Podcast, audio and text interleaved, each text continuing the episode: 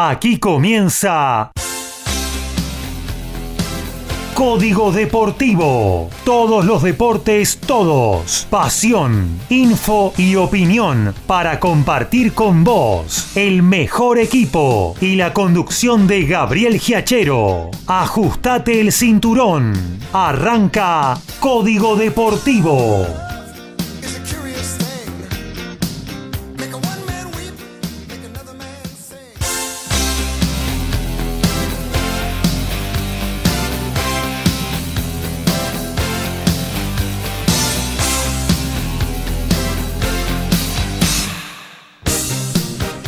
¿Qué tal? ¿Cómo les va? Muy pero muy buenas noches. Aquí estamos arrancando la 138, sí, 138 de Código Deportivo, segunda temporada en el aire. Éramos el picadito, ¿eh? los sábados por la mañana en la vieja MG Radio. Luego nos transformamos hace un par de temporadas en esto que hemos dado en llamar Código Deportivo, recorriendo absolutamente todas las disciplinas el verdadero programa de deportes, ¿eh? No el que habla todo el día de fútbol, de Boca, de River y, no sé, alguno más por ahí eh, y de los otros deportes. Ahí, te la debo, ¿no? Bueno. Que se la pasan gritando. Claro, tal cual, o se la pasan gritando, esos debates guionados. Pero bueno, Acá no, acá recorremos todos los deportes, vamos a hablar de fútbol, de automovilismo, de básquetbol, de tenis, de boxeo. Más tarde, 23.30, le vamos a dar paso a TMO, Tu Momento Balado, el programa de rugby de nuestro compañero Alfredo González para que durante media hora te desgrane todo lo que pasó en la semana eh, de la guinda y también con muy buena música. Comparte Alfredo en su programa. Todo eso va a estar dentro de la 138 de un de Código Deportivo eh, vos sabés, sobre margen derecha de la radio nos podés dejar tu mensaje, tu pregunta, lo que quieras. ¿eh?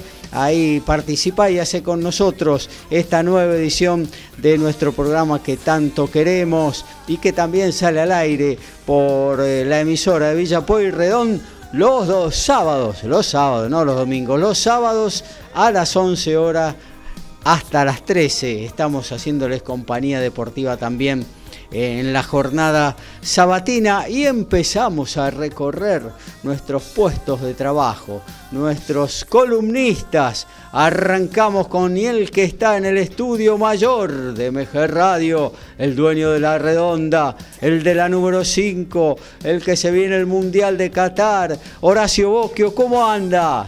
¿Qué tal? Muy buenas noches, Gabriel, compañeros, audiencia. El gusto de compartir una nueva emisión de Código Deportivo y bueno, con todo lo que se ha jugado y se está jugando y se va a jugar de los dos principales torneos del fútbol sudamericano, como son la Copa Libertadores y la Sudamericana. Tal cual, mucha info, lo que pasó ayer eh, con un movimiento sísmico eh, cercano allá en la bombonera y lo que está sucediendo hoy con el otro de los grandes de la República Argentina como River Plate que tiene que levantar lo que sucedió en Liniers la semana pasada, ¿no? Sí, por ahora están en 34 del primer tiempo, están empatando 0 a 0, River con todo buscando, Vélez prácticamente refugiado, así que a la espera de algún contragolpe por ahora sin novedad en el frente. Seguimos la recorrida, nos vamos hacia la zona de los polvorines para charlar con nuestro especialista en automovilismo y en básquetbol, el señor Daniel Medina. ¿Cómo anda, Dani? ¿Qué tal, Gaby? ¿Qué tal, compañeros? ¿Qué tal la audiencia en esta lluviosa, ¿eh? Parece el programa de tango. ¿eh? Tendría que anunciarlo el señor del tango, ¿eh? Sí. Más, más que Garúa. Ah, una llovina bastante fuerte en este, en este caso, este, hace unos 10 minutos en, los polvorines, 15 grados, pero bueno. Acá no llegó todavía, yo sé que ahí es un microclima, pero bueno. ¿No llegó, no llegó que la lluvia en No, la lluvia sí, pero la llovina ah. densa no todavía. Sí, acá desde las 20 más o menos, este, bastante molestita, más molestita que la garúa que hubo casi todo el día. Sí. Y este, pero mañana hay mal tiempo con la cara, ¿eh? mañana va a ser un día muy lindo, ¿eh? lo único que arrancamos, arrancamos con dos gradetti. Dos, grados. Dos grados la madrugada. Eh. Complicado. Después 14. Pero bueno, eh, estamos, estamos, estamos todo bien. Bueno, o no sea, a la, nada- mañana, a la mañana cuando me levanto yo, tipo cinco y media, 6 de la mañana, 2 grados me voy a tener que morfar. Ya. Mira, podés morfar tranquilo, que los grados son por otro lado. Va a tener que dormir vestido. Sí, este, bueno, traté de encontrar algo con el 138, pero no, es un Nada. colectivo que tiene un recorrido en Rosario. Ah, Así no. que lo dejamos ahí. Lo dejamos. Por el número, la, la edición del programa de Código Deportivo. Y bueno, sí, por supuesto, con muchas cosas para comentar en básquet, en, en- en automovilismo. En básquet tenemos desde ya, bueno, buenas, el mercado de pases de la, Liga Nacional, este que está on fire, ¿eh? se podría decir, el de eh, la NBA ya con, con pases confirmados, algunas cosas insólitas, son cosas que le pasan nada más que a Luca Vildosa, estas cosas, pero en fin, lo vamos a, a charlar también este, un, un poquito la confirmación, porque la Liga Federal, si bien tenía ya sus dos ascendidos, tiene su campeón ahora, ¿no? Su campeón, el, el equipo que salió campeón, porque de los dos ascendidos uno tenía que salir campeón, la cosa viene por el litoral, lo vamos a comentar, y por supuesto tenemos automovilismo, lo que pasó el fin de semana este, en, en el TC2000, que está todo en suspenso, Gaby, todo en suspenso, Sí. la clasificación en suspenso, fíjense en lo que puede el, el- el- el pañuelero de, de- de Recifes, este, este, debe estar temblando, porque este, apelación, apelación, como todas las cosas, ¿no? Cuando sale el doping positivo, este, segunda prueba y contraprueba, ¿se acuerdan? Este, en la Fórmula 1, cualquier cosa, apelamos para la sanción, pero bueno, vamos, vamos a ver qué pasa. Y todo por el famoso lastre, hay que comer menos, hay que comer menos. Este, así que tenemos eh, bastante, y bueno, lo que pasó en la Fórmula 1, este, el fin de semana en, en Silverstone, que realmente, eh, eh, a pesar de que yo no la pude ver en directo, seguí con mis problemillas acá en el cable, después de la pude ver, gracias a Dios este, no puse canales corporativos porque si no me iba a enterar de cómo había salido la carrera. Por Yo supuesto. tampoco la pude ver, no la televisaron. Por No, lo menos pues, en el eh, cable normal, no.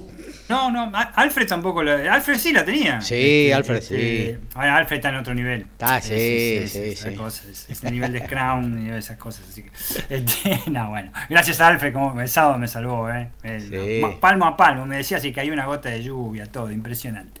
Y por supuesto, bueno, para comentar todo eso y muchas cosas más del automovilismo que se vienen. ¿eh? Se viene, puede venirse una carrera nocturna en el Autódromo La Pedrera de, de Villa Mercedes en San Luis, que sería muy, pero muy lindo. Y vamos a ver si hay TC2000 también, ¿eh? Porque parece que se lo quieren llevar TC2000, aunque hay algunos este, problemitas de el señor Billetín, cosa que en la Argentina desde el sábado, domingo hasta ahora no pasa nada con el aumento de cosas y eso no, no, no, no, no nos tenemos que preocupar. Y una cosa, ahí dijeron, de- hiciste bien los comentarios, con esto finalizo la presentación de los este, programas en que se gritan. ¿Ustedes vieron la cara de los noteros cuando se bajó Bataglia del auto? eh? A decirle que quería aclarar las cosas, no sabían dónde meterse, parecía que los iba a matar. Arrugaron. Arrugaron las grandes pechadas, como dicen en YouTube. Fue tremendo. Lo vieron y el tipo, vos viste lo que agarra- Sí, sí. el- el es cuello muy se le sale rudito y grandote. El cuello se le sale por, por la polerita, ¿viste? y se- no sabían qué preguntarle, se olvidaron de todas las preguntas. Claro, claro, claro.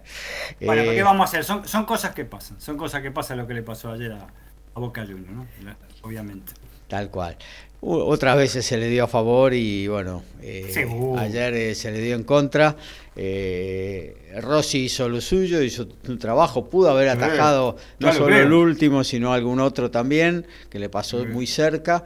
Pero bueno, eh, también los que tienen que patear tienen que invocarla, ¿no? Seguro, no. Yo quisiera, o sea, hoy me voy a quedar a escucharlo a Alfredo porque realmente quiero ver porque me parece que no juega en los Pumas este fin de semana, este fin de semana no juega el tucumano, ¿cómo es que se llama? Sánchez, creo que no juega. No, no, bueno, no. llévenlo a Benedetto, llévenlo todo al Benedetto para patear penales y drops. Seguimos la recorrida. Eh, nos vamos hacia Valvanera. Ahí está nuestro especialista en tenis, Lautaro Miranda. ¿Cómo anda? Buenas noches.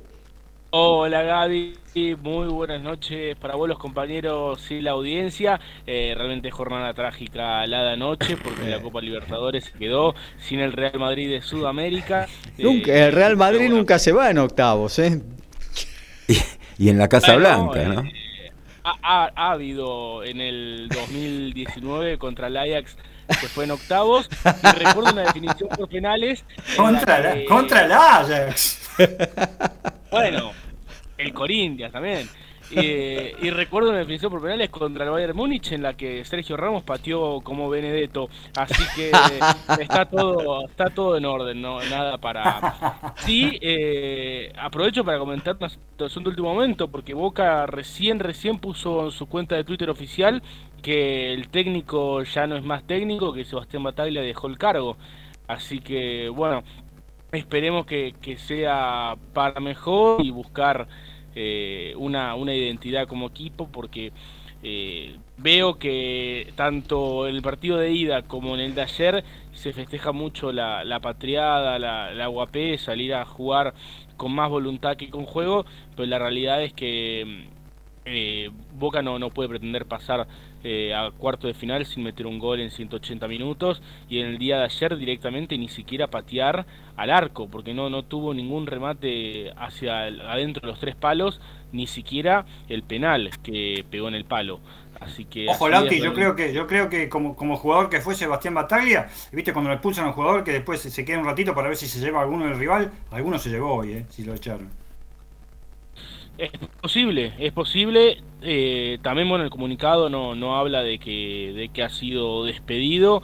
Yo creo que tiene bastante que ver con, con la actitud que tuvo hoy. Eh, una actitud que, en mi opinión, como, como hincha de boca, fue correcta, porque como vos decís, lo estaban prendiendo fuego vivo, eh, se bajó, aclaró una situación, pero bueno, el es posible que, eso no haya repercutido, porque si no, no lo echan 24 horas después, eh, a esta hora. Eh, se ha dado todo muy de manera muy precipitada, así que bueno, habrá que ver cómo, cómo continúa la situación. Y bueno, pasando un poco a lo que tiene que ver con el tenis, Hoy el Real Madrid del tenis, que es Rafael Nadal, ganó un partido increíble en más de cuatro horas de partido sobre Taylor Fritz, un Nadal que parecía que en algún momento iba a retirarse, incluso su, su padre le indicó que se retirara, él no se retiró, siguió, ganó en cinco sets y está una vez más en la semifinal de Wimbledon, así que estaremos analizando todo lo que tiene que ver con, con este gran torneo que, está teniendo lugar ahora mismo y que tiene a Nadal y a Djokovic eh, como grandes protagonistas. Claro que sí.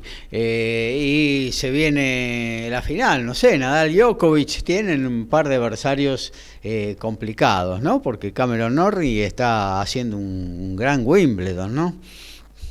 Sí, y además, bueno, Cameron eh, es el más argentino de todos y además hincha de boquita. ¿eh? Tiene una foto con la camiseta de boca, así que eh, lo bancamos a Cameron, su entrenador es argentino, Facundo Lugones, que bueno, hoy está cumpliendo años. Escuchando, le mandamos un saludo. Recordá que yo que de San Lorenzo, vitalicio. Tanto Nole como Rafa son hinchas de boca también. Eh, ¿También? en la bombonera. No, no, era, de San Lorenzo. ¿No era de estudiantes? No, socio de San Lorenzo. No, eh, Nadal, ¿no era de estudiantes? Que Pico Mónaco lo había hecho de estudiante le hizo, le hizo eh, la gauchada a Pico Mónaco, pero ah. no, no de, ninguna manera. Todos son de Boca. no sé de qué, de qué será, pero de Boca no creo, así que eh, bueno, estaremos repasando lo que tiene que ver con las semifinales del viernes y bueno, también mañana eh, hay jornada interesante porque debuta Gustavo Fernández, entre otras cosas, también semifinales de mujeres, así que estaremos hablando de todo ello. Tal cual, tal cual. y el gran momento, el gran año que ya se había dado eh, en el 2021, se está repitiendo en este 2022 de los eh, tenistas argentinos en los Challenger, ¿no? Copando prácticamente eh, muchos de ellos, ganando muchos torneos. realmente una buena plataforma para para bueno, para que después se terminen insertando en los ATP, que son la categoría mayor de, del tenis del mundo, ¿no? Sí, Gaby, así es. Este fin de semana Argentina sumó dos títulos. Eh, había comentado, bueno, de hecho el sábado estuvimos siguiendo en vivo hasta, hasta el final del programa la, final de Facundo Mena en Cali, que terminó ganando. Facundo, de 29 años, ganó su tercer título Challenger, está entre los mejores 130 del mundo eh, por primera vez en su carrera. Y Juan Bautista Torres el domingo se coronó campeón en Troyes, en Francia, ganó su primer Challenger. Eh, así que bueno, Argentina con 13 títulos Challenger esta temporada es la nación que más títulos tiene en esta categoría por sobre grandes potencias como Francia, Italia, Estados Unidos, España. Así que realmente muy, pero muy valorable.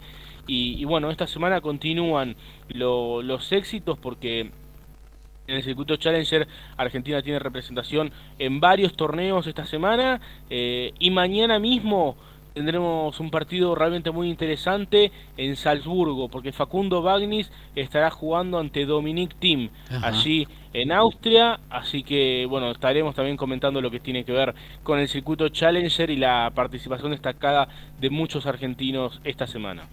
Muy bien, hasta aquí todo lo que tenemos para ofrecerle, amigo oyente, hasta las 23.30. Repito, ahí le dejamos paso a TMO, tu momento balado con nuestro compañero Alfredo González, todas las novedades del rugby, pero nosotros ponemos primera, ahora la 138 de Código Deportivo. A todo ritmo, info y opinión. Código Deportivo. Código Deportivo.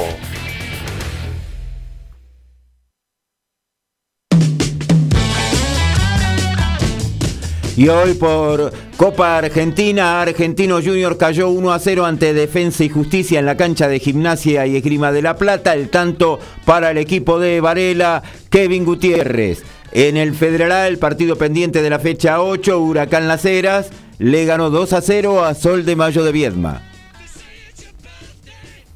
Y en básquet de la Liga Italiana, el pivot solitario. ¿Por qué? Porque Marco Del líder argentino, no seguirá en el Trieste. El pivote dejará la institución italiana luego de dos temporadas y deberá buscar nuevos caminos en su carrera profesional. Palacanestro Tieste comunica que ha ejercido la opción de salida para De Liga, que jugó 54 eh, juegos en la Liga, 10 puntos y medio de promedio, 6 rebotes en su primer año, mientras que esta última campaña fueron de 10 unidades, 5 recobres y 2 Fue el cuarto club, de, club del oriundo de Saladillo, luego de sus pasos por la Universidad de Murcia y Juventud de Badalona en España y por Virtus Bologna en la propia Liga Italiana siete argentinos en el cuadro principal. El Challenger de Bogotá fue por lejos el que más presencia argentina tuvo esta semana. Ya hay dos representantes nuestros en cuartos de final, porque hoy Facundo Juárez se quedó con el duelo argentino entre Ignacio Monzón. Fue 6-4 en el tercero. Juan Pablo Ficovich superó al local Nicolás Mejía, tomándose de revancha la derrota la semana pasada en Cali. Y Gonzalo Villanueva cayó ante el ecuatoriano Quirós. De esta manera el viernes en cuartos, Facundo Juárez estará enfrentando al dominicano Hart y Juan Pablo Ficovich al ecuatoriano Quirós. Mañana jugará su duelo de octavo final Facundo Mena ante el peruano Nicolás Álvarez buscando ser el tercer argentino entre los ocho mejores del Challenger de Bogotá.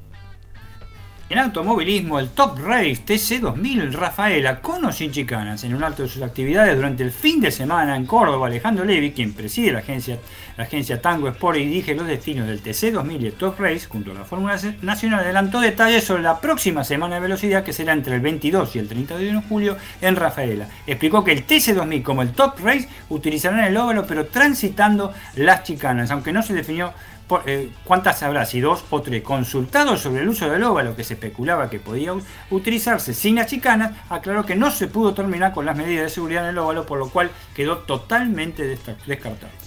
Muy bien, nos metemos en lo que tiene que ver con el fútbol, porque, bueno, semana de Copa Libertadores, Copa Sudamericanas, equipos argentinos, tal cual decías vos eh, la semana anterior, eh, Horacio, eh, que estaban vivos, esperando sus chances para poder jugársela esta semana y meterse en cuarto de final tanto de la Sudamericana como de la Libertadores, pero bueno, por ahora venimos con debacle. Sí, exactamente. Y para completar el micro de Boca o Real Madrid, tenemos el tuit del el equipo merengue que dice: Bataglia, tras su paso por la reserva, sumó como técnico la primera y sumó dos títulos, la Copa de España y la Copa de la Liga. Por lo que todo el club le guardará un eterno agradecimiento por su trabajo. Sebastián, Real Madrid siempre será tu casa. Muchos éxitos en tu carrera. Ahí está. está bueno. Está bueno, sí, la verdad que está genial más o menos lo que le pasó a Pablo Lazo, el técnico de básquet, en fin. También, también, también. Sí, vamos a comentarlo también.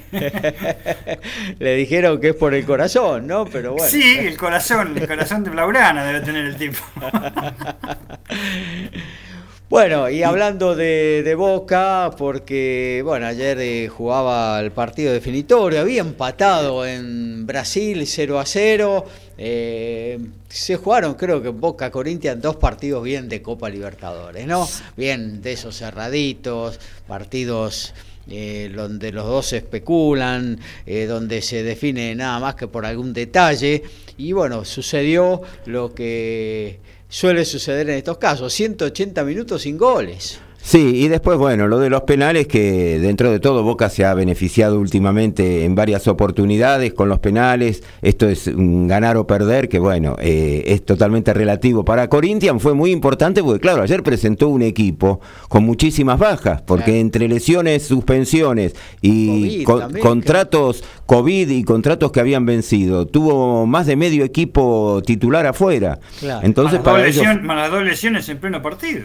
A eso exacto, y creo que las dos fueron en el primer tiempo. Claro. Eh, sí, ah, creo que sí. sí, sí, por eso. una, una, en el segundo. Una en el segundo en el segundo, pero la, primera, ¿cómo se torció ese muchacho? No, mamita, me dolió a mí eso, qué bárbaro. entonces para él fue un mérito muy, muy grande, pero bueno, esto es, es así. Eh, lo que pasa que el favorito sí, ya era Boca, porque el resultado de la semana anterior, eh, siendo local y tan diezmado Corinthians, eh, la lógica era que Boca se hubiese alzado con los tres puntos, que hubiese ganado el partido en los 90 minutos sin dificultad.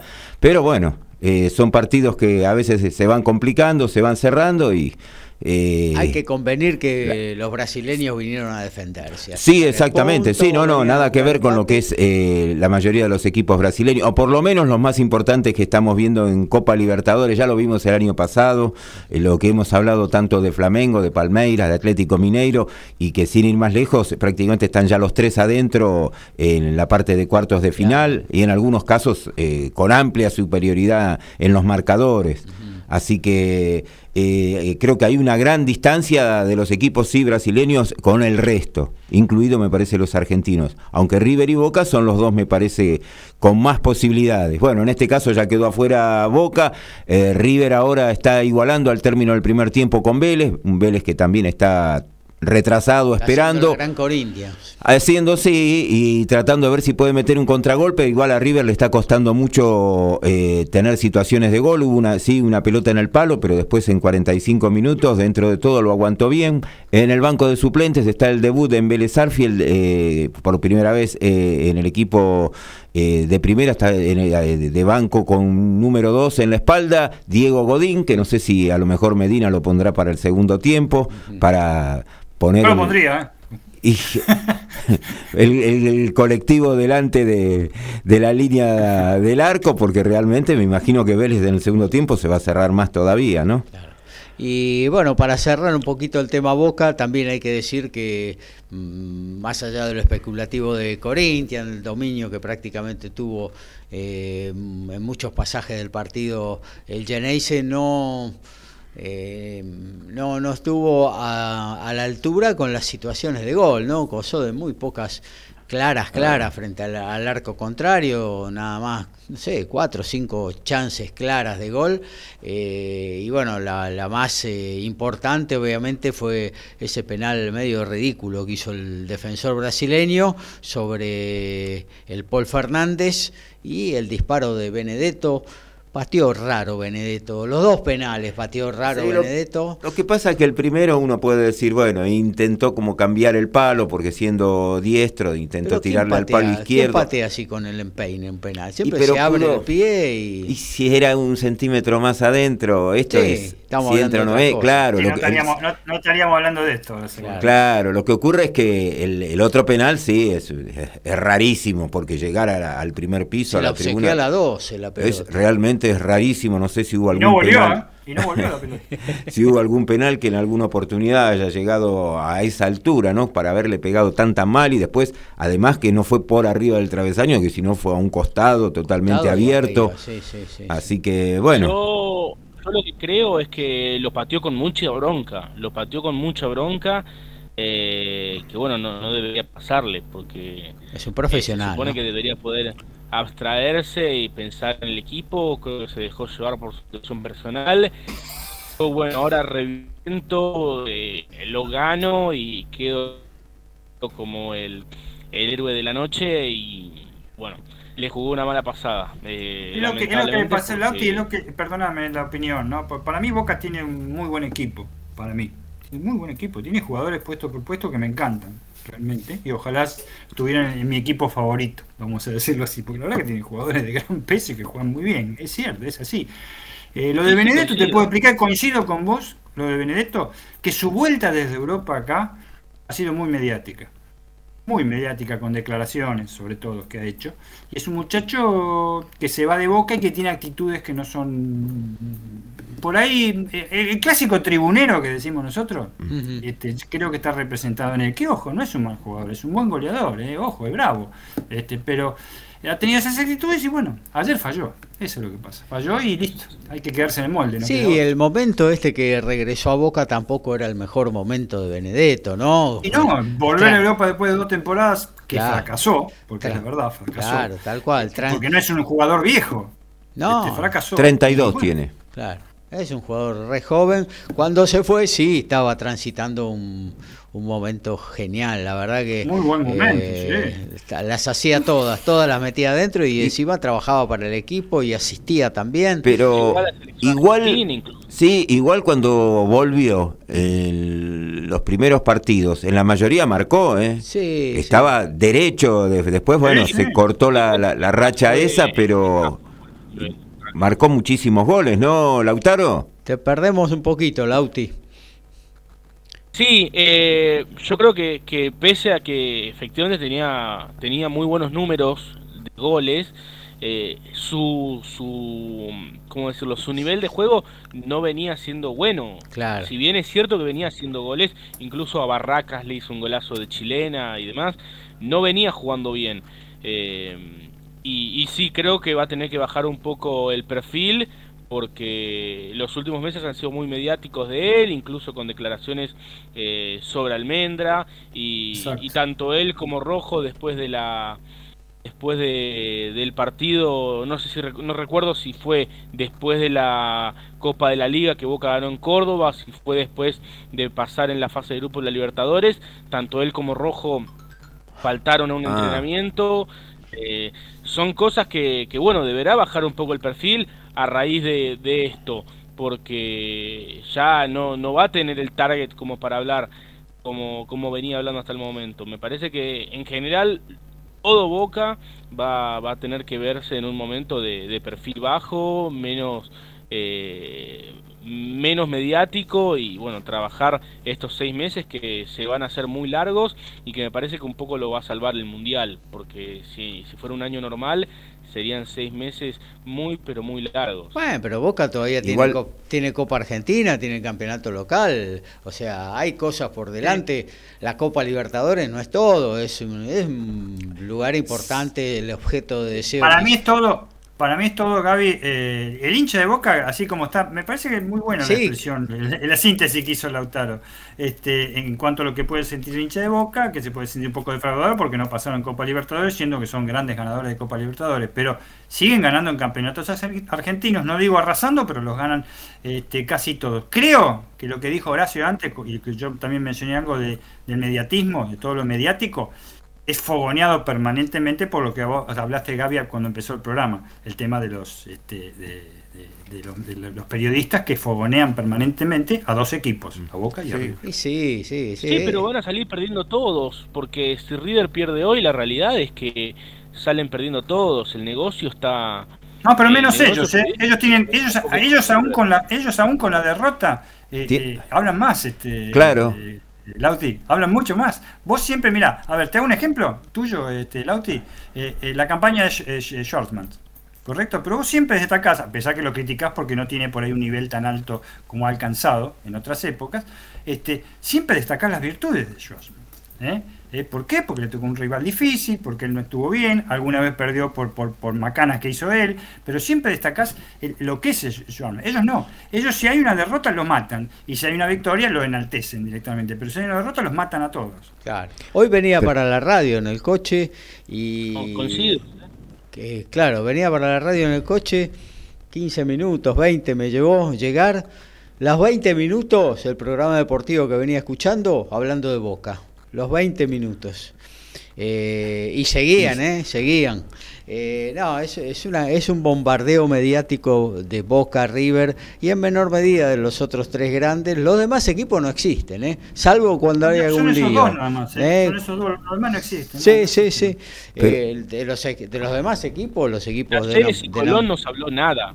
No, Nada. por eso, Nada. por eso. Bueno, sí, sí. Es, es una vergüenza, exacto. De Eh, Talleres Colón no se habló. Eh, pero además quería agregar, vamos al supuesto que pierde, hoy queda eliminado River. Y mañana ya tienen, pero de nuevo. No, tienen para... Empieza, empezarán por Gallardo y seguirán por alguno de los jugadores y bueno. Está más blindado igual, ¿o no? Sí, Al bueno, pero es lo que igual. yo veo. Ujú. Sí. Eh, Napoleón y demás, me parece que tiene un blindaje que, que Boca no, no tiene. Boca eh, en general es como que no tiene permitido perder y aun cuando gana tiene obligación de jugar bien. Y cuando River pierde es como que se busca eh, la épica en la derrota de River. Eso es lo que yo veo de manera totalmente subjetiva, pero me parece que hay una No, construcción como, como ha caído, como ha caído en algunas derrotas River que han sido por ahí épicas, que parezca mentira, pero simplemente eso. Ojo, River porque están bien los resultados.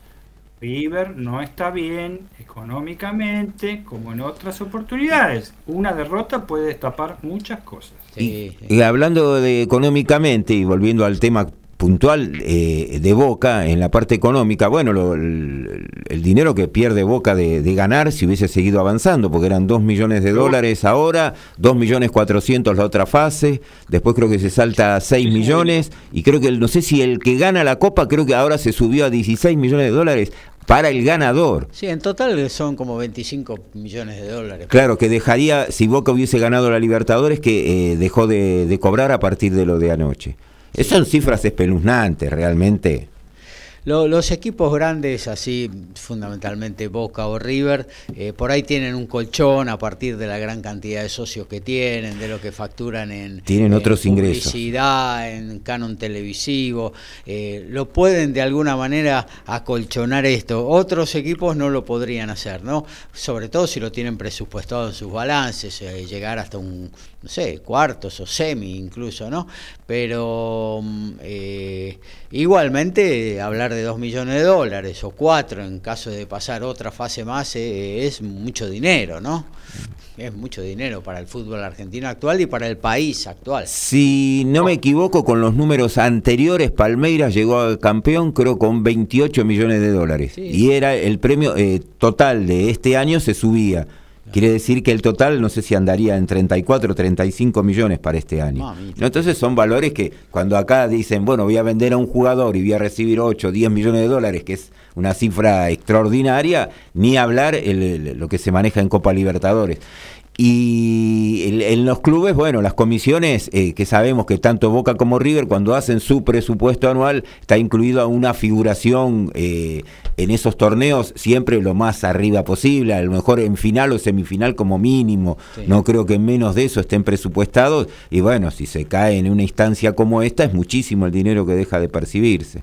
Tal cual. Igual, eh, sí, para cerrar con el, Sí. el tema Boca, eh, mismo en el campeonato, por lo que decía, no solo tiene la posibilidad de la Copa Libertadores, que es más, eh, si supera esta fase y la supera River, que juega el miércoles que viene con Barraca Central, van a tener que jugar eh, en la instancia siguiente, Boca y River por Copa Argentina. Que Boca igual está creo que a seis puntos de la punta del torneo. Sí. Estamos a 21, 21 Pero fechas del dejó dos final. fechas. Sí, Dejó dos fechas de para local. en esta serie de Copa sí, Libertadores. sí, sí, le de salió local, pésimo. Y, o sea, negocio pésimo, como Sí, vos decís. sí, sí, sí. No te creas, no te creas, Lautaro, este, que eno- enojados como van a estar, el domingo tienen tres puntos seguros. Y el domingo va a ser un partido que bueno. Por Dios, se calientan, nos Como- hacen 54 si quieren. Bueno, Bueno. es lo mínimo que, que uno espera, el hincha de Boca espera para, para este fin de semana. Ya, si, si Boca llega a no ganar, no te digo que van a echar al técnico, porque de hecho ya se fue, pero hubiera sido lo, lo lógico en ese caso. Tal cual. Eh, bueno, Boca fuera de la Libertadores, Unión fuera de la Sudamericana. Y Unión sí. que la tenía complicada, empezó ganándole con un tanto en el segundo tiempo de Manuel Brites, pero le empató enseguida Juan Ignacio Ramírez, el ex goleador de Liverpool. y después ya sobre el final vino el segundo tanto tricolor, ya para Unión cuando lo- le empataron ya la cosa estaba prácticamente definida. Claro, Eh, era difícil y bueno, no, no lo pudo superar eh, el equipo Tatengue. Queda solamente Lanús que va a jugar mañana de local ante Independiente del Valle. Tiene que remontar el 2-1 que sufrió en Ecuador. Es el único que queda en Copa Sudamericana de los representantes argentinos. Y hoy, bueno, después tuvimos la clasificación de talleres. eh, un Colón que también eh, ha tenido un, un año hasta lo que va en, en poco más de seis meses, bastante malo en la Copa de la Liga, no le fue bien, Copa Argentina quedó eliminado, en el torneo no están dando bien y ahora quedó afuera eh, en esta instancia de octavos de Copa Libertadores. Eh, no sé si se rumoreaba que a lo mejor uno de los dos quedaban afuera, uno de los dos técnicos también. No, Falcioni ya, creo que antes del partido ya se sabía de que no, porque eh, no, no quiere dirigir más Falcioni, va a ser manager de Banfield, no sé, de la semana próxima o de mañana, no sé, pero va a ser manager de Banfield, así que eh, ya, ya estaba desvinculado como de antemano de la dirección técnica de Colón, que quedó eliminado hoy también con Talleres, ¿no? Y si el resultado hubiese sido al revés, parece que el, el Sí ve portugués, igual, ¿eh? Sí ve igual. el portugués también quedaba Ah, eso no sé, claro, sí, sí. El portugués no sé. Pero Falcioni ya estaba decidido. ya Así estaba que bueno, eh, quedaron los dos santafesinos en, do- en 24 horas de diferencia, jugando los dos de local, quedaron afuera en los dos torneos internacionales. Así que bueno, ahora queda Talleres que va a enfrentar al ganador de esta llave que se está disputando entre River y Vélez. Eh, si llega a ser eh, Talleres Vélez, claro, perdería muchísimo del atractivo y lo que veníamos comentando antes de, de los medios, no me quiero imaginar. Puede ser que a lo mejor ni lo transmitan directamente. Sería genial. Sería genial. Bueno, son capaces que hay un partido de Copa Argentina ese día, dan el partido de Copa Argentina. sí, porque si juegan Bosque y River por las Libertadores, Claro. hay, eh, hay una previa que empieza el partido a las nueve y media y la previa es a las 2 de la tarde. Claro, sí. Y sobre todo que la Copa Argentina le da torneos y conveniencias, como. Uh, así que sí, hay que ver qué, qué es lo que ocurre. Bueno, después nos queda también mañana el último argentino que va a jugar también de local eh, ante Fortaleza, que es Estudiantes de La Plata, que en los papeles también estaría como en condiciones de, de superar a los brasileños, viene de la igualdad en uno en, en Fortaleza, pero bueno, vamos a ver qué es lo que ocurre. Vamos, Eh, sí. Los papeles, los papeles es favorito, me parece, Sí. eh, mi humilde opinión. eh. En el campo de juego le está costando bastante, me parece. eh, porque mm, si le agarran la mano con centro, centro y centro. Y si es como que tuvo un pequeño bajón también futbolístico estudiantes, lo que pasa es que ahora también con el equipo suplente no le está eh, yendo tampoco bien, ¿no? Claro, bueno, no, no tiene un plantel tan largo tampoco, ¿no? Eh, Bueno, casualmente, eh, hablando de plantel largo, eh, hoy eh, yo había, había dicho al comienzo, Defensa y Justicia le ganó 1 a 0 a Argentino Junior. Sí, sí. Bueno, presentó ocho suplentes, eh, porque no, no tiene más jugadores, pero de los cuales dos son eh, juveniles que ni han jugado en primera, no los pusieron en el banco porque no tenía suplentes. Argentinos presentó 12, que es lo que más o menos promedian la mayoría de los clubes. Tuvieron que agregar dos juveniles porque tenían seis solo suplentes.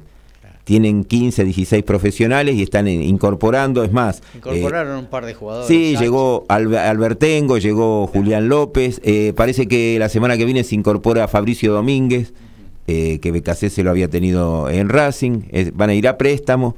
Y bueno, es un nuevo defensa que está tratando de, ar- de armarse, más eh, le faltaba también el zaguero, que es una de sus figuras, a Donny Frías, que está lesionado, así que jugó con un equipo bastante remendado y bueno, le alcanzó como para llegar a superar esta instancia, ¿no? Tal cual. Bueno, vamos a recorrer un poquito ayer y hoy eh, por fuera de los equipos argentinos lo- los partidos de, de Copa Libertadores, Horacio, porque, bueno, Palmeiras es bicampeón y sigue desfilando, ¿no? Sí, eh, Palmeiras que había ganado 3 a 0 en Paraguay, hoy ganó 5 a 0 a Cerro Porteño, Oh. así que lo- no ha tenido mayores dificultades. Eh, Flamengo, que había ganado de visitante en Tolima ante el Deportes 1 a 0 la semana pasada, ahora van 8 del segundo tiempo, está ganándole 3 a 0. ¡Oh! Así que, y no, los tres favoritos, o los más fuertes de Brasil, creo que no, no tienen El inconveniente. Mineiro, ¿Cómo no juega? ¿Juega mañana Mineiro? ¿Cómo es? No, Atlético Mineiro Sí. jugó ayer. Ajá. Atlético Mineiro jugó ayer y. Pasó también, ¿no? También pasó, Pasó. exactamente. Eh, superó 1 a 0 de local a Emelec, había empatado en Ecuador, así que Mineiro, el gol lo hizo como siempre el increíble de penal, así que... Lastimosamente. y ahora tenemos eh, para los cuartos de final el, van a jugar, esto se juega sobre finales de agosto, principio de septiembre, los, eh, la ida Atlético Mineiro va a recibir a Palmeiras. Ajá, lindo partido ese, ¿eh? lindo uh. partido para ver. Y por lo que tenemos clasificado hasta ahora, eh, Paranaense está esperando rival, en otra de, las, de la tercera zona, Corinthians que espera rival, y en la cuarta es Talleres que está esperando, bueno, un equipo argentino. Así que en las otras tres directamente hay brasileños. Tal cual. Bueno, eso es lo que está sucediendo en, Copa Libertadores Sudamericana entre ayer y hoy. Está jugándose y, ya el segundo tiempo River Vélez, ¿no? Sí, exactamente. Están ya en nueve del segundo tiempo. Eh, comenzaron los roces, eh, algún amontonamiento, alguna, alguna trompada que se ha tirado. Epa. Y a medida que vayan pasando los minutos. Godín. y por ahora no está Godín en cancha.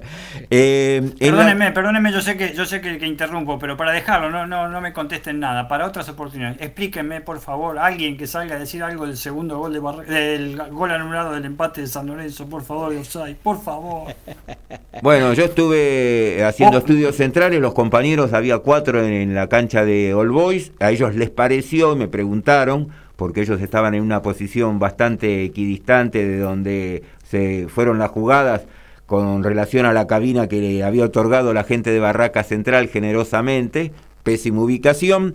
Y bueno, eh, a ellos les dio la impresión, estando mal ubicados, que fue la que, tuve yo, ¿no? Eh, claramente había habido offside. Creo que estuvo mal anulado también el gol de San Lorenzo.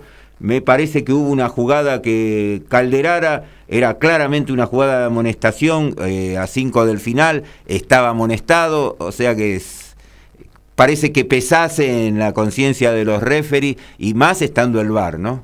Creo que lo de Balinio fue bastante malo el otro día, a pesar de que, bueno, vos lo ves como hincha de San Lorenzo, pero creo que incluso yo te, te mandé un mensaje, porque cuando me, escribiste yo, estaba en la radio todavía. No, no, entendí por qué anuló el, gol de, Central de San Lorenzo, pero bueno, ya está, ya está, es el VAR que lo dictaminó y ya está.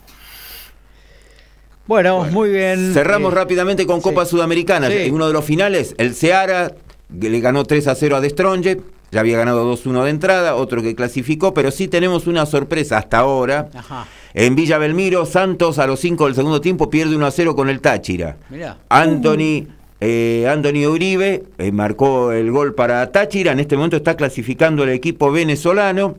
En 10 del segundo tiempo están empatando en Perú el Melgar con el Deportivo Cali 0 a 0, mismo resultado en el partido jugado en Colombia, así que por ahora habría penales.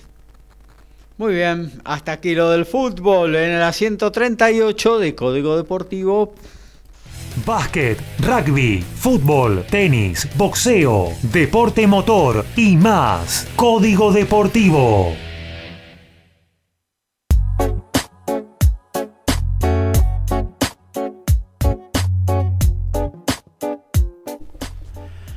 Y para completar eh, la Copa Libertadores Sudamericana, mañana entonces 21 a 30 en el Estadio Único de La Plata. Estudiantes va a recibir a Fortaleza en Copa Libertadores, en la Copa Sudamericana a las 19.15, Lanús en la Fortaleza ante Independiente del Valle, 21 a 30, Sao Paulo va a recibir a la Universidad Católica de Chile, 21 a 30 para Goyanense recibiendo a Olimpia de Paraguay. En la, NBA, el maravilloso mundo del básquet norteamericano, Luca Vildosa y las cosas de la NBA. Fue cortado por Milwaukee, pero seguirán los eh, Milwaukee Bucks. ¿Cómo se, entiende? El argentino no dejará el equipo pese a que se anunció su corte por un tema administrativo. ¿Se le cayó el sistema? Se hizo el movimiento, pero volverá a firmar su contrato el viernes y jugará la Summer League que se hace en Las Vegas antes de los partidos de la NBA. El base está en el equipo que disputará la Summer League compitiendo con otros guardias como Hugo Benson, AJ Green e Benson Molinar. Además del marplatense, perdón, también fue cortado el perimetral Rayon Tucker, cosas de la NBA. Los argentinos con buena presencia en el Challenger de Todi en Italia donde ya Nicolás Kicker está en los cuartos de final, jugará el día viernes ante el local Flavio Coboli y también el Geselino eh, Luciano Darderi, que representa Italia, está en cuartos de final, estará jugando ante Francesco Pazzaro. Mañana cuatro argentinos estarán buscando los cuartos de final, todos contra rivales eh, no argentinos. Uno de ellos será Pedro Cachín, que enfrentará al italiano gigante, Santiago Rodríguez Taberna ante el brasilero Daniel Dutra Silva, Tiago Tiranta ante el alemán Daniel Masur y Juan Bautista Torres, tras ganar el Challenger de Troy el fin de semana, estará buscando los cuartos de final en Todi ante el italiano Francesco Maestrelli. En automovilismo, TC2000 y Turismo Nacional se pone el antiflame y corre para que no llame.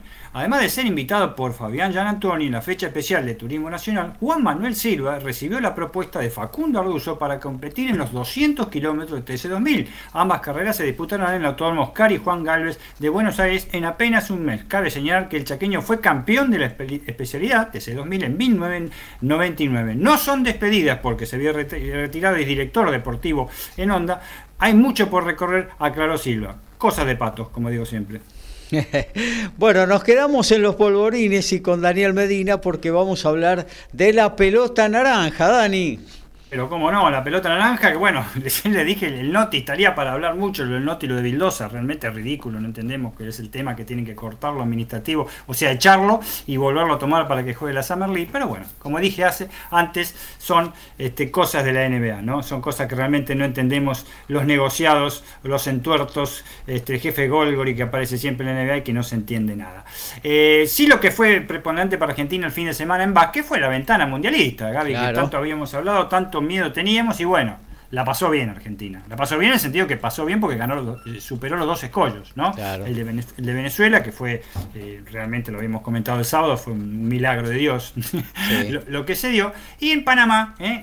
el, domingo no tuvo inconvenientes. ya mostró otra imagen el equipo también. Ya mostró otra imagen, venía mucho más, mucho más fuerte. A pesar, yo no coincido con los medios para nada, pero no sé, yo debo ser un renegado, voy a aparecer en una zanja en cualquier momento tirado. Porque, este, no, en serio, porque yo lo titulaba, si yo tuviera lo hubiera dicho en el Nauti, Ventana Mundial 2023, buen triunfo argentino que pudo ser brillante. ¿Por qué? Eh, la mayoría de los medios dice que no tuvo puntos bajos.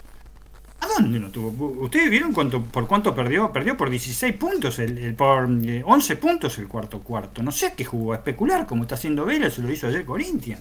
No lo puedo entender el último cuarto de Argentina. Había sacado una muy buena diferencia, eso sí. La ganó con mucha autoridad, 88 a 77, pero son 11 puntos. 11 puntos en básquet no es nada. ¿Y saben qué? Lo peor el primer partido con Venezuela no, fue, fue duro, fue duro, fue durísimo, porque estuvo mal los tres cuartos y había jugado para el diablo, lo habíamos dicho varias veces, y en el cuarto tuvo un cuarto cuarto brillante y realmente ganó con lo justo por tres puntos, cuando podría haber ganado por más también, especuló en el último minuto y medio que era calambre, pero en el último cuarto contra Panamá no se entendió, sobre todo las actitudes, las jugadas que hacía Facu Campazo, que había sido brillante ¿eh? hasta ese momento. Se destacó, eso sí, Nico Brusino, se destapó ¿eh? bastante, y Delfino, con no muchas entradas, no tiene muchos minutos para jugar Delfino, no le da el físico, cuando metió en un tercer cuarto 10 puntos seguidos, este, eh, que le permitió a Argentina ganar y terminó la, la, fase esta de la ventana con 5 a 1. ¿Saben por qué digo lo de, lo de Panamá?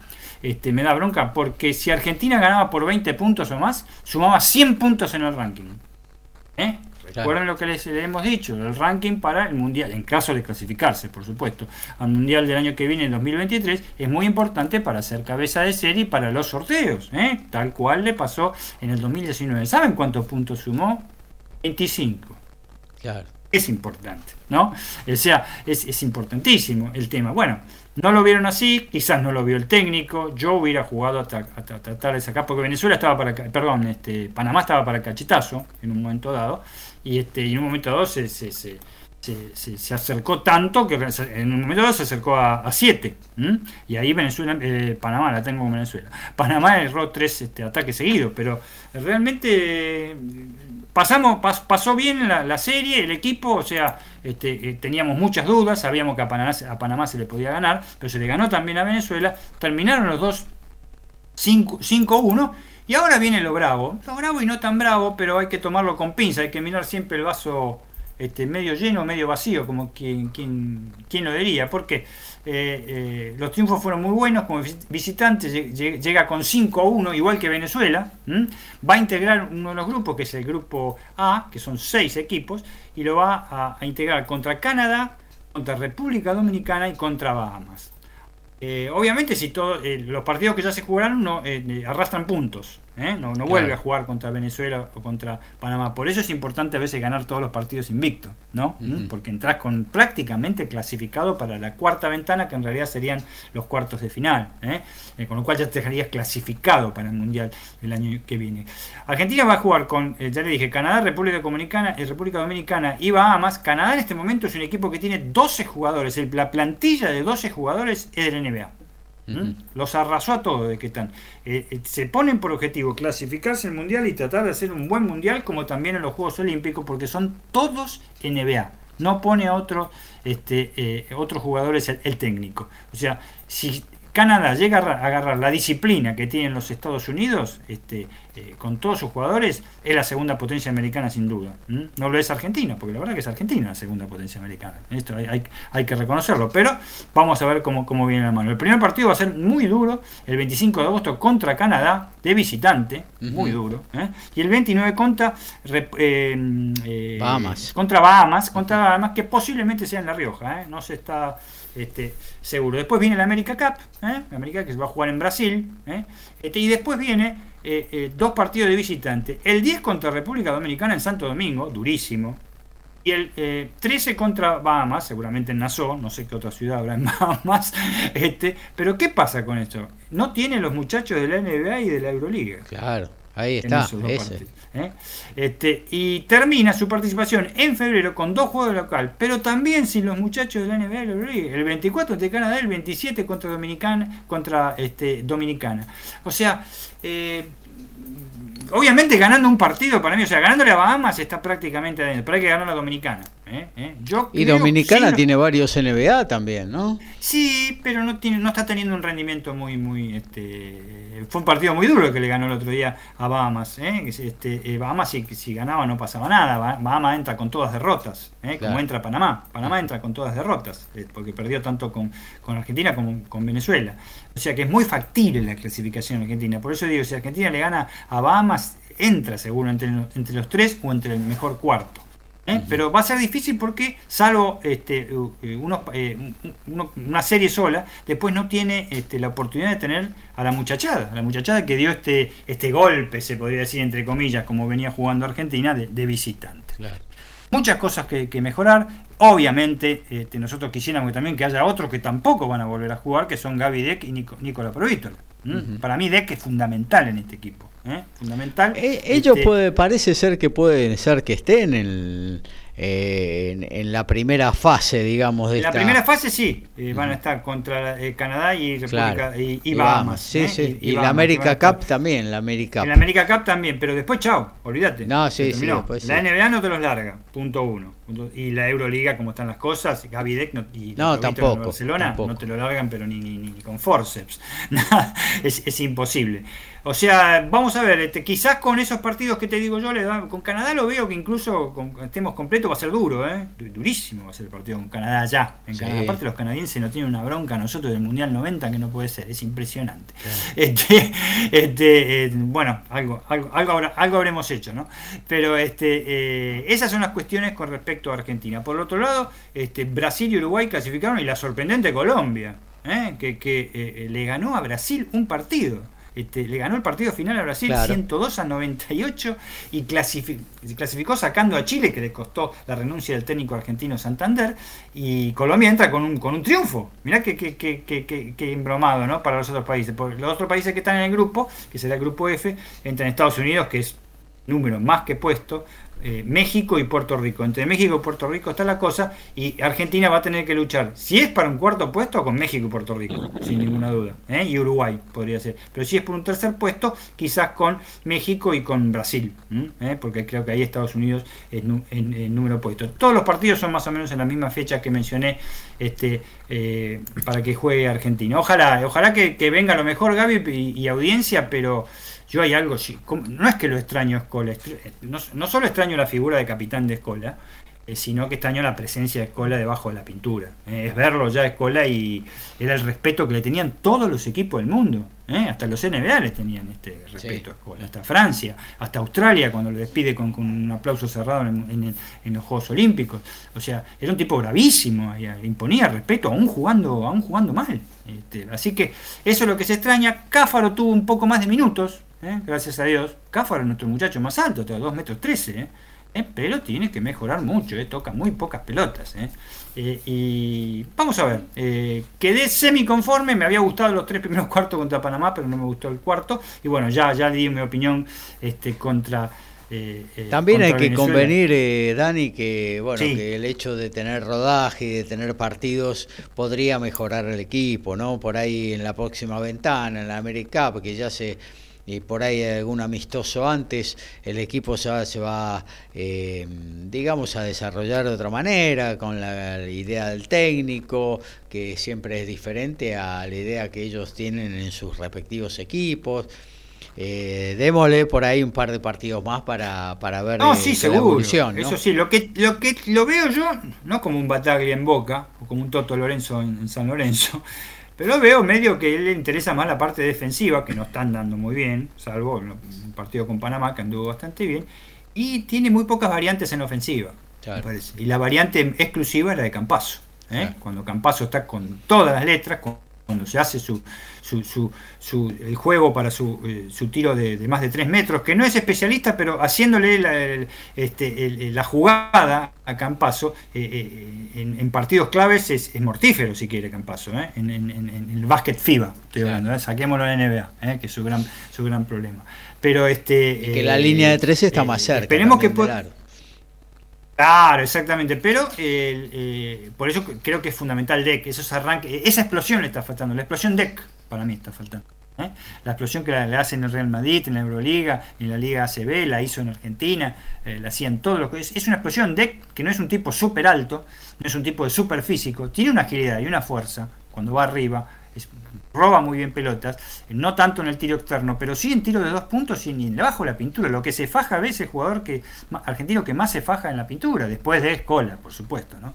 Desde ya. Tenía que levantar un poco de lía, desde ya que ya no ha tenido una gran temporada en Italia, en la última con el Trieste, de hecho acabamos de informar en Noti que ya es jugador de franquicia libre, y por supuesto eh, aprovechar la altura este, de, Cáfaro, ¿no? Y que Brusino levante como jugó contra Panamá. ¿eh? Brusino demostró contra Panamá el nivel que hizo en, eh, en, España con el Gran Canaria. ¿eh? Porque en el partido con Venezuela realmente no, no, no, este, no, tuvo mucho, mucho vuelo. Para más o menos finalizar, bueno, mm, la desagradable sorpresa no es sorpresa, se, se veía venir eh, eh, el tema del eh, Mundial U17. la ilusión desmoronada, le digo yo.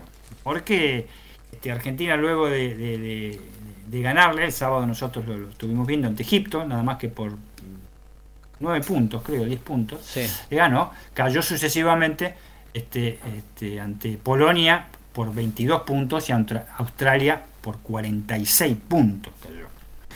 Eh, todos pasaban a cuarto de final y hoy cayó ante Eslovenia sin hacer un mal partido, pero por 14 puntos, 69 a 55. ¿eh? Se volvió a destacar, como en todos los partidos, Lucas Giovanetti, que está jugando en España, ¿eh? con 15 puntos. Y realmente eh, yo lo veo porque vi los partidos. Eh, Argentina, aunque te parezca mentira y aunque la audiencia le parezca mentira, era el segundo equipo en altura de los eh, sub-17. Era el segundo. Después de España era el que más altura tenía. Este, pero para mí el problema principal no es de habilidad, sino porque hay jugadores que, andan muy bien, sino de el, físico, no de altura. el físico que tienen los europeos, por ejemplo. ¿Eh? y que tienen los canadienses. Más armados, más armados. Mucho más armados, los dejan este, eh, totalmente eh, desairados en la pintura. Y sí, el, problema argentino para mí de por sí, que ojalá Sí, bueno, siempre existió, porque también los este, la generación dorada lo tuvo, que es el tiro de tres puntos. Tiro de tres puntos no funciona directamente en este sub-17.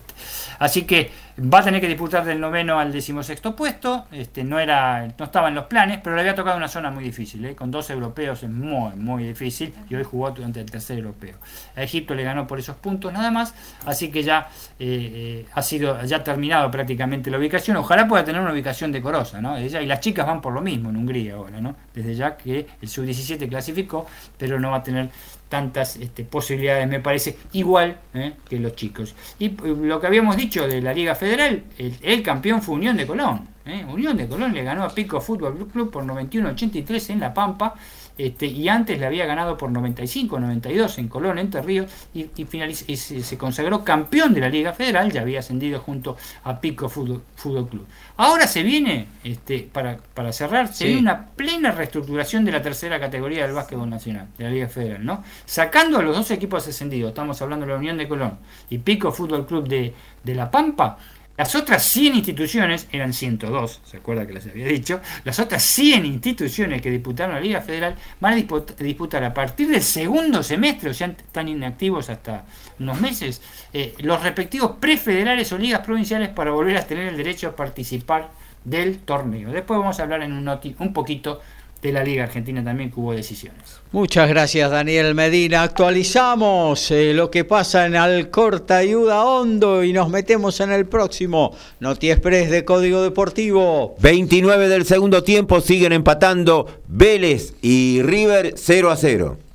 Gabriel Giachero y Dream Team hacen Código Deportivo.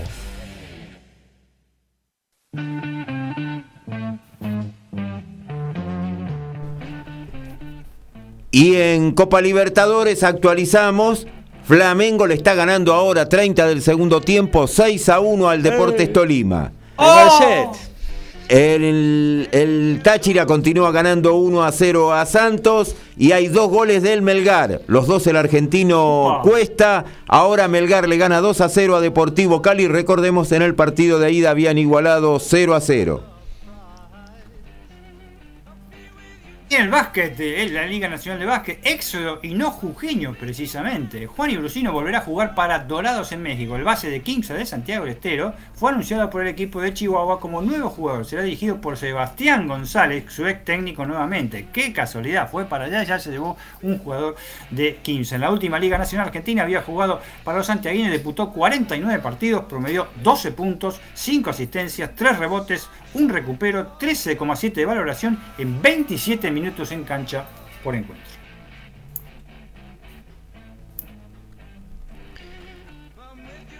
Dale, Dani, con bueno, sí, por supuesto, el automovilismo. TC2000 apareció la pedrea y de noche, pero el calendario de Turismo Carretera 2000 le resta confirmar una sola plaza para completar su temporada 2022. Será la anteúltima y puede estar entre Buenos Aires y Concepción del Uruguay. Ahora, esta última semana, el mandamás del TC2000 de Tango, la, agencia que lo sigue, Alejandro Ley manifestó por un lado que se desarrollará la próxima fecha en Rafaela con las chicanas y, después una idea es ir en octubre a La Pedrera, Villa Mercedes, donde veremos si el sprint lo hacemos nocturno. Sin embargo, Daniel Pasi, jefe de Vialidad Nacional de San Luis, dialogó con los medios y adelantó que es grande la exigencia televisiva que la inversión necesaria es casi como de la del valor del circuito. Es el canal de la trompetita. La fecha 7 del torneo de reserva, mañana a las 10 de la mañana, Independiente Racing, a las 11, Unión ante Banfield, Central Córdoba de Santiago Lestero, Estudiantes de La Plata y Aldo Civi Defensa. Y el viernes a las 10 de la mañana, Boca ante San Lorenzo, a las 11, Arsenal Patronato, Sarmiento, Rosario Central y Gimnasia Atlético Tucumán.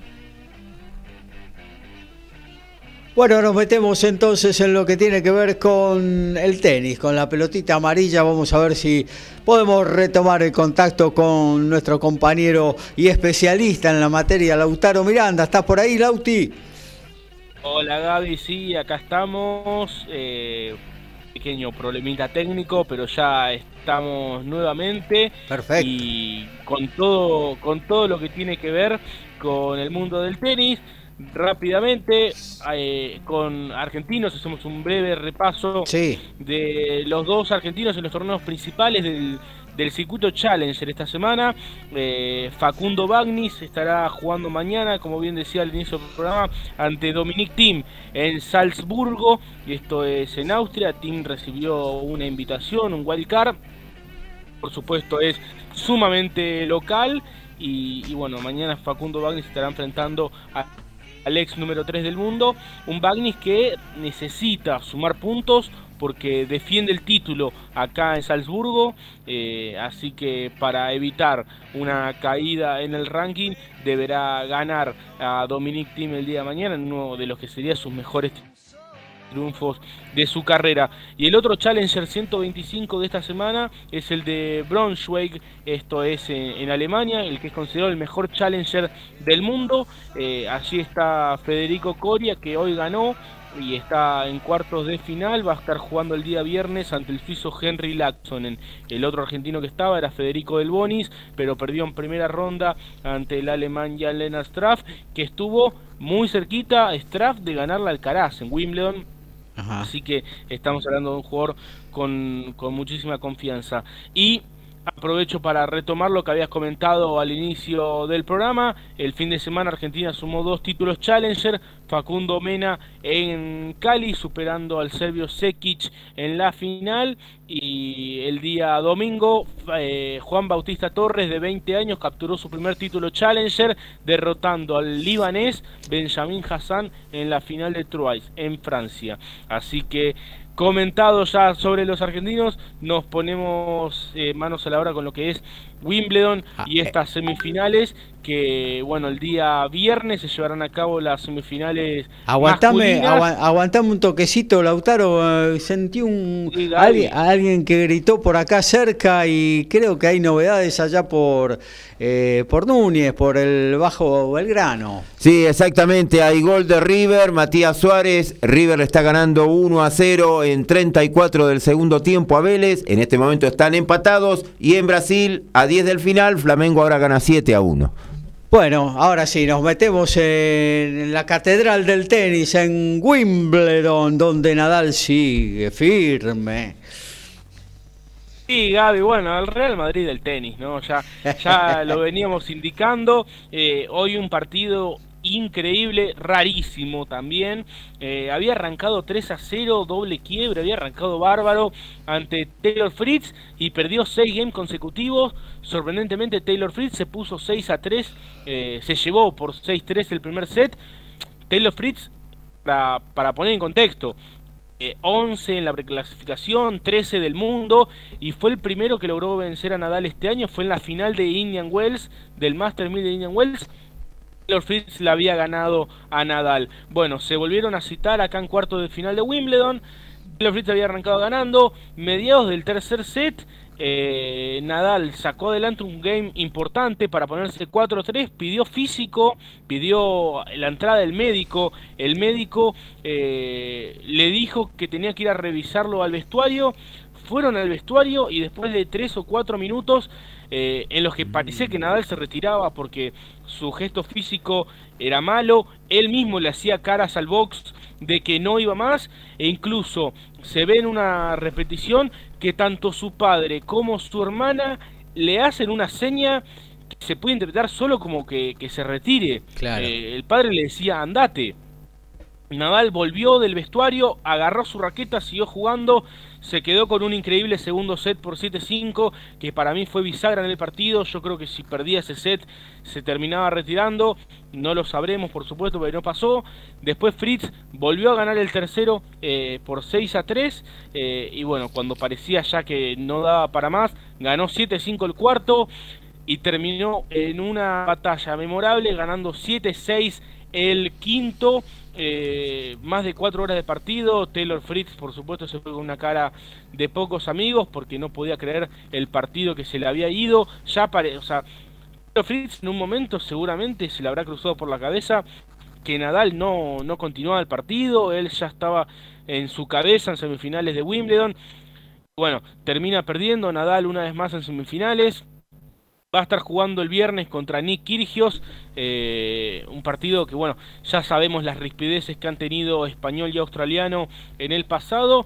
Nick Kirgios, que va a estar en su primera semifinal de un Gran Slam, con 27 años, superó hoy al chileno Cristian Garín y, bueno, está viviendo su gran torneo en medio de una polémica porque, bueno, el día de ayer su, su ex novia, una de las ex novias que tiene, lo, lo denunció eh, por situaciones de violencia de género, así que bueno, también tiene esa situación en su país, en Australia, situación complicada, pero bueno, está en semifinales. El viernes Nadal y y antes estarán jugando Novak Djokovic contra Cameron Norrie. Si hoy Nadal demostró tener más vidas que el gato, eh, Novak Djokovic el día martes no estuvo no, fue muy diferente, estaba dos sets abajo ante Yannick Sinner, eh, número 12 del mundo, logró remontar eh, para ganarlo en 5 y se metió así por undécima vez en semifinales de Wimbledon. Allí estará enfrentando el día el, viernes a Cameron Norrie, que venció en 5 sets también a David Goffin.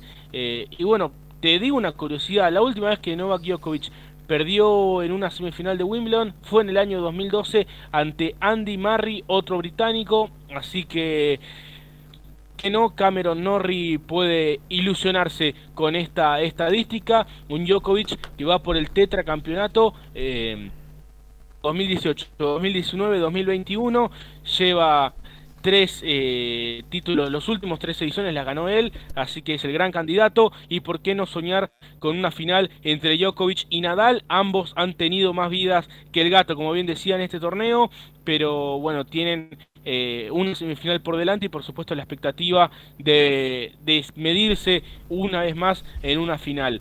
Y Nadal que había dicho el día de hoy, tras vencer a Taylor Fritz, que deberá someterse a una resonancia y que no sabe a día de hoy si se presentará a su semifinal del día viernes, así que atentos con esta cuestión.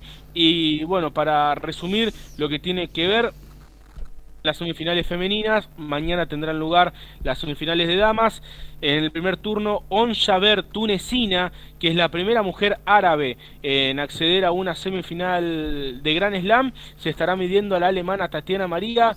Tatiana María tiene casi 35 años, tiene dos hijas, la última de ellas nació en el último mes de abril, es decir, hace 15 meses dio a luz, eh, volvió al circuito y está por primera vez en una semifinal de Gran Slam. On Javer, que podría convertirse, eh, que está haciendo historia para el continente africano también, porque más allá de las tenistas de Sudáfrica, nunca otra una jugadora africana de otra nacionalidad ha logrado llegar a esta instancia, así que On Javer podría ser historia para el tenis africano. Y en la otra semifinal, también de mañana, estarán jugando Simona Halep, campeona de Wimbledon en 2019, ante Elena Rivaquina.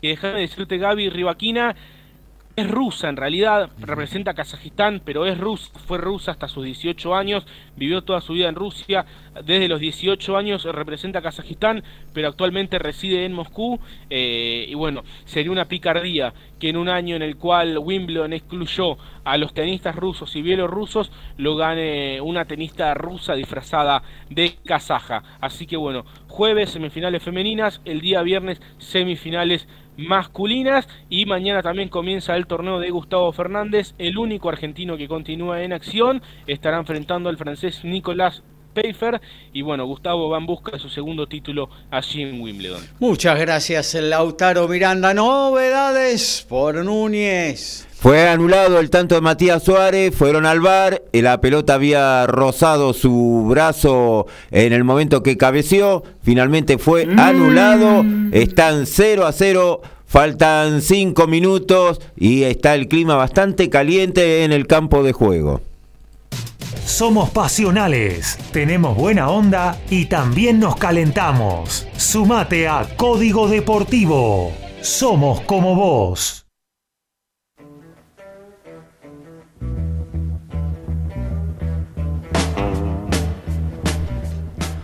Nos metemos directamente en lo que tiene que ver con el automovilismo. Antes tenemos que leer el mensaje que siempre nos deja nuestro querido oyente Daniel de Villa Teisei.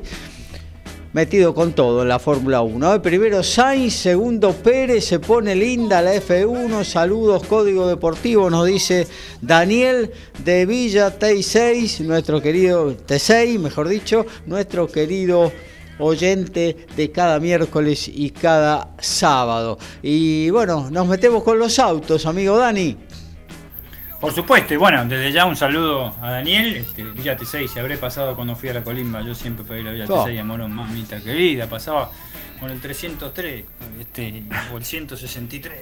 Ha dejado un poquito, debemos reconocer que Daniel de Villateisei ha dejado un poquito de lado el turismo carretera, no sé si es por la falta de resultados de Ford, no, no creo que sea por eso, y se ha dedicado más a la Fórmula 1, ¿no?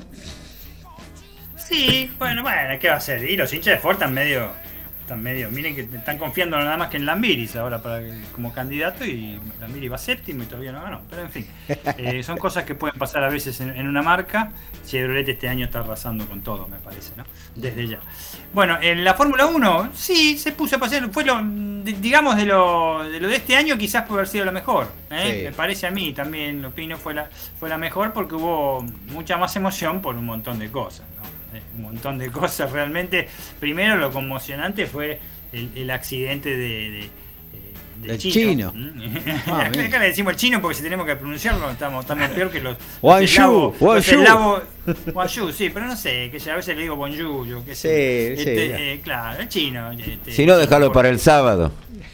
Claro, sí, porque si no, eh, Ricky, pobre con eso de los eslavos, tremendo. Déjame de bromar. Este, te aparece uno de Uzbekistán y te morís. Este, bueno, eh, y un accidente impresionante, ¿no? Este, en todos los medios ha salido bienvenido el halo, ¿no? Tanto, tanto, que se, tanto que se cuestionaba el halo este, yo no lo cuestionaba, cuestionaban los pilotos más que nada por la visión.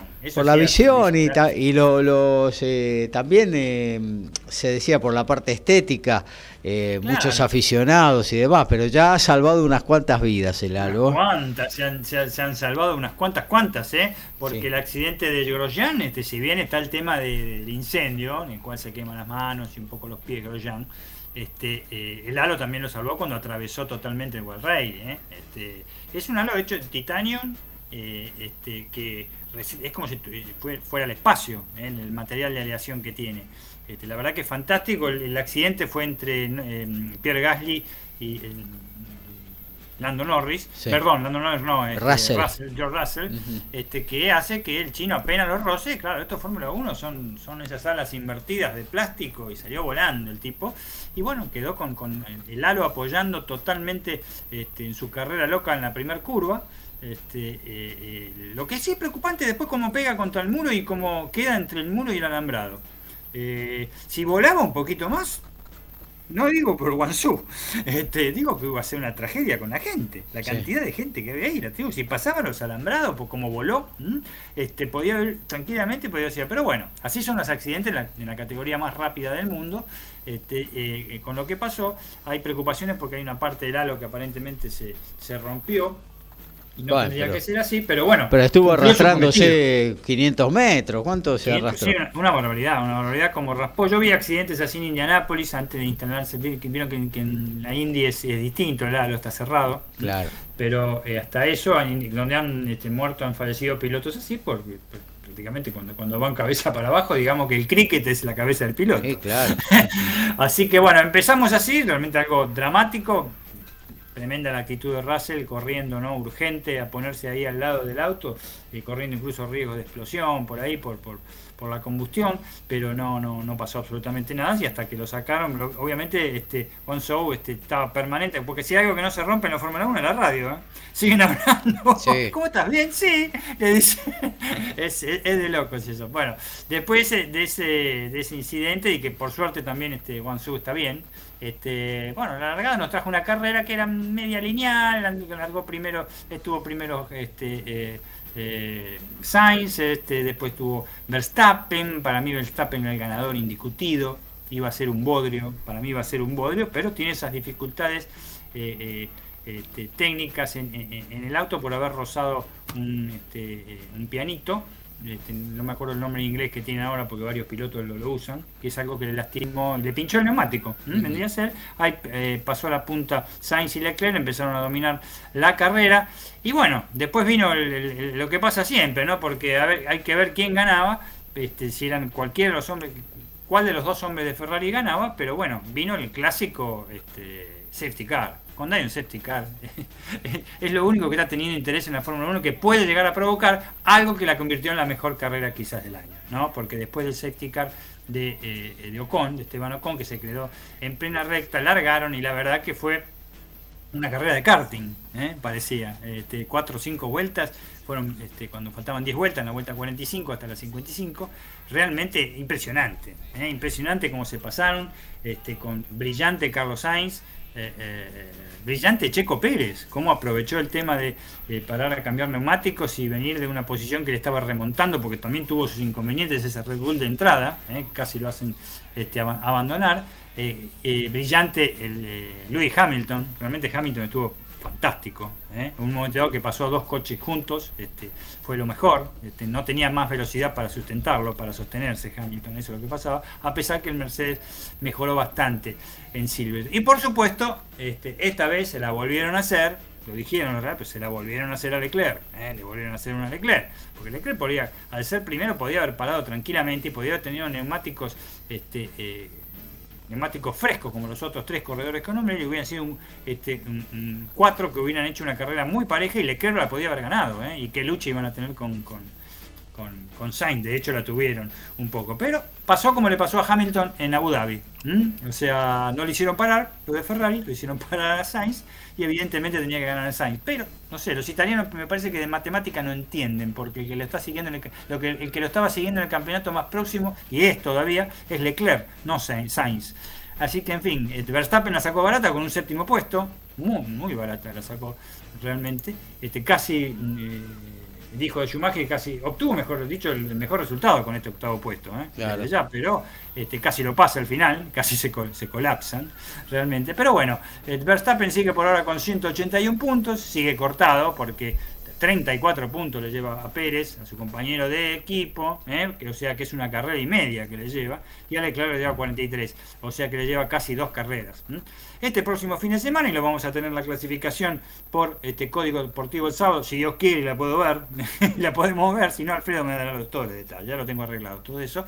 Eh, vuelve la acción en el, eh, eh, en el Red Bull Ring en Austria este, el 10 de julio, donde estarán acompañados otra vez por las categorías menores. Fórmula 2, que hubo un tremendo accidente también. también. Tremendo accidente que Lalo salvó la vida de del, damnificado, es el que le pasaron por arriba, y virtualmente le pasaron por arriba, ¿eh? no, no, hubo virtual, literalmente, lo que sea con que, que, mencionen, lo pasaron por arriba y se salvó el tipo. Y la Fórmula 3. Y si de la Fórmula 3 estamos hablando, fue olvidable la actuación de Franco Colapinto, ¿no? Décimo tercero en la primera carrera, aunque largó decimoséptimo, este, pero no, no pudo hacer mucho y en la segunda abandonó en la primera vuelta, así que mucho no se puede decir con la Pinto que está en este momento en décimo puesto en el, en el, en el certamen con 26 puntos nada más y que hace cuatro carreras que, eh, con esta es la cuarta carrera consecutiva, que no, en la cual dos no sumó puntos y dos sumó magros puntos. Así que está bastante, bastante, bastante lejos. Vamos a ver cómo le va este fin de semana. Perfecto. Y bueno, también se corrió el TC2000 con una carrera donde Chevrolet evidentemente está dominando en forma bastante clara la categoría. Eh, y bueno, Bernardo Javer ganó y se produjo... Bah, no sé, eh, en realidad no se sabe si ganó todavía porque está en suspenso la clasificación a partir de, de la exclusión de, de Agustín Canapino, ¿no? De Agustín Vamos a ver, este, porque eh, obviamente los del equipo de Canapino, el equipo Chevrolet, van a decir que dijeron, dijeron que el peso, eh, acá pasa todo por el tema del lastre, por el handicap reglamentario, y bueno, lo que no le hacen caso a Alfredo, así no puede ser. Claro, esto lo tenemos que comentar los sábados, que está Alfredo, que es su, su, su, su charla preferida, pero este, eh, aparentemente no, no tenía el peso requerido, el peso que tenía que tener y ellos aducen que sí porque lo habían medido antes de la carrera, no sé, claro. de la carrera, no sé qué habrá hecho Canapino, habrá tirado, habrá tirado algo de lastre, viste como hacían los barcos cuando venían de España, que tiraban lastre para que sea más liviano.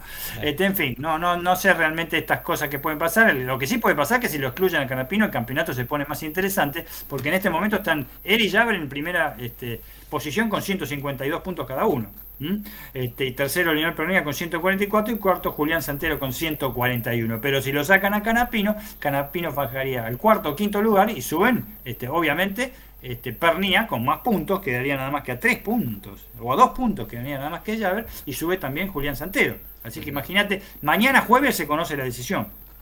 Mañana se conoce este, la decisión de, de cuál va a ser este, eh, eh, el resultado final, que es lo que realmente los, nos interesa. Y por último, para decir algo, una, novedad, vuelven la Ferrari el año que viene, ¿a dónde vuelven? Al WEC. Mira. Volver a lo máximo en Italia, ¿eh? Lo viste la última edición de las 24 horas de Le Mans. Vuelven aparentemente para correr todo el campeonato. Si no es así, el año que viene la categoría hipercar, ¿eh? Vuelven, ¿eh? Ah, Este, van, van a hacerlo, este, si, no, si no es en todo, todo el año, lo van a hacer nada más que en Le Mans. ¿m? Ya está con Alessandro Pierguidi al volante, el nuevo vehículo que está salió de taller y está siendo probado en, en Fiorano. De todas maneras, no, no se quedan solo con esa prueba. La intención es visitar otros circuitos europeos porque tienen que sumir, eh, eh, tienen que tener muchísimos kilómetros y aparte de homologación de todo esto para ir poniendo a punto el prototipo. La intención, obviamente, de Maranero es acelerar las cosas lo más posible, con lo cual, Gaby, y esto lo hemos hablado muchísimas veces, se pone un poquito más interesante porque el año que viene ya van a estar los Porsche, este, eh, eh, eh, ya van a estar también, si está el Ferrari, están los Glickenhaus, eh, están los Toyota, en fin, ya, es- ya, es- ya es otra cosa, ya es otra cosa y esperemos, porque esto es realmente tener carreras ahora. Peugeot también arranca ahora, ¿no? Este fin de semana. arranca, arranca ahora y con, con novedades, ¿eh? porque tiene el tema del, de- de- del alerón que no, que no tiene alerón. Así que, y otra cosa de último momento es que eh, eh, Porsche también, que tras más de 7.000 kilómetros de, este, de, de pruebas, este, eh, va a debutar en el año que viene en IMSA. ¿eh? Y obviamente, aparentemente, la intención es también hacerlo desde ya, apresurar eh, para el año eh, 2023, poder debutar en WEC. Con lo cual sería casi entre 7 y 8 equipos que va a haber. Con lo cual puede haber 14 autos tranquilamente y eso es otra cosa. Por Dios, no sé si por ahí los Toyota nos matan, ¿viste? Pero por ahí es otra cosa que lo que pedimos que haya un poquito más de espectáculo, una categoría que después de la Fórmula 1 en otras épocas este, mozas era la más importante en el mundo. Claro que sí. Eh, bueno, muchas gracias, eh, Daniel Medina. Pasamos por el Monumental. Y ya está el tiempo cumplido, las fricciones continúan, eh, el partido está 0 a 0, ya estamos pasados en los 8 minutos que habían dado, así Ah, que River desesperado y bueno, los suplentes que intentan entrar, acá la cosa me parece que puede terminar mal cuando llegue el pitazo final del árbitro. ¿eh? Saludamos a, Yo creo que sí, yo creo que sí. saludamos a nuestro compañero Alfredo Terminó, González. terminó, disculpa, pero mira, terminó. Dale, 0 a 0. Vélez sí, ha clasificado, ha eliminado a River, bueno, completando lo de ayer, quedaron Boca y River como locales finalmente afuera. Mira vos, batacazo en la Libertadores para los dos grandes de la Argentina. Vélez jugará con eh, Talleres de Córdoba en la próxima instancia de cuartos de final de la Copa Libertadores. Alfredo González, el gusto de saludarte, ya se viene TMO. Sí, buenas noches muchachos y audiencia acá, escuchándolos también a ustedes y de ahora más de lo único que me- voy a ocupar es del peso de los forward de los Pumas, así que quédense tranquilos con el lastre de los equipos de automovilismo y tenemos bastante información acerca de lo que tiene que ver con el rugby ya que no hay, ya no terminaron los campeonatos en todo el mundo, solamente quedan las ventanas, nos vamos a ocupar de eso, también vamos a ocupar de los equipos eh, nacionales como Pumitas y como Jaguares 15 que también jugaron, este, quedan cuatro lugares para el Mundial, vamos a explicar quiénes van a poder ingresar a jugar en Francia 2023. Te escuchamos en un ratito, Alfredo. Eh, gracias por estar en este final de Código Deportivo. Lautaro Miranda, un abrazo grande. Nos reencontramos el próximo sábado. Abrazo grande Gaby, un saludo para todos, muy pero muy buenas noches. Lo mismo para vos, Dani Medina. Un abrazo para todos, este compañeros, para la audiencia y me voy, no me, pido, no me puedo perder los programas ahora hablando de Boca y de River. Desde las 7 de la mañana en adelante, más o menos. No, lo, no lo veo, pero ni, mira, ni, ni ahí. Gracias, Horacio. Nos estamos reencontrando el sábado, van a empezar a ladrar desde temprano mañana.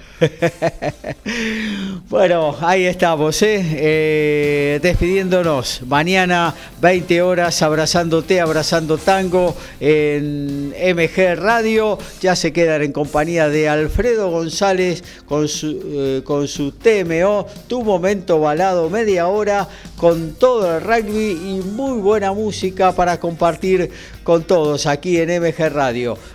Por nuestra parte, el próximo sábado a las 11 nos volvemos a ver, ¿eh? Chau, chau.